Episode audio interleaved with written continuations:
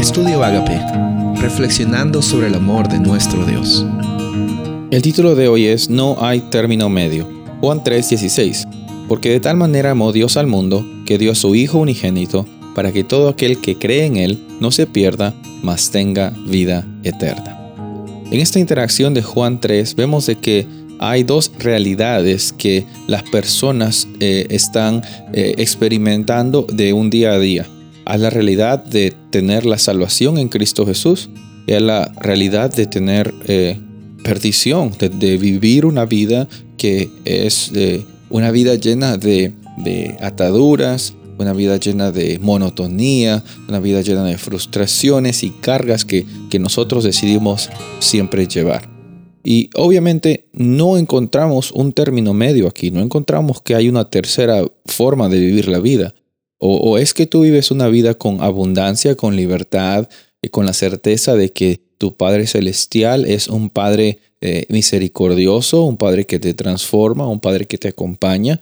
O también está la realidad de que, bueno, tú quieres cargar los propios pesos de las decisiones que tomaste, de las cosas que te pasaron a ti, de los traumas que has vivido y, los rencores que estás acumulando y, tú decides vivir tu vida eh, de esa manera, una vida de prácticamente escasez, no una vida de abundancia. Y obviamente eh, encontramos de que no hay un término medio. Muchas personas piensan que pueden un día pues ir a la iglesia, otro día no ir a la iglesia, como si ir a la iglesia fuera una, una expresión de una vida con libertad. Tú no vas a la iglesia para demostrar algo a alguien. Tú no vas a hacer cosas buenas simplemente para que la gente diga qué bueno que es esta persona, este vecino, este amigo, este trabajador. La realidad que Dios te propone aquí en Juan 3:16 es una, una experiencia que viene como resultado del creer que Jesús es la solución y la transformación y la libertad para nuestra vida. Una vez que tienes a Jesús como el centro de tu corazón, como la razón de tu vivir, como lo más precioso que, que tú puedes tener, esa experiencia con Él, tu vida va a ser transformada de acuerdo a eso. La alternativa que Dios tiene es para ti, es una alternativa de libertad. Y hoy día esa misma decisión también la podemos hacer hoy.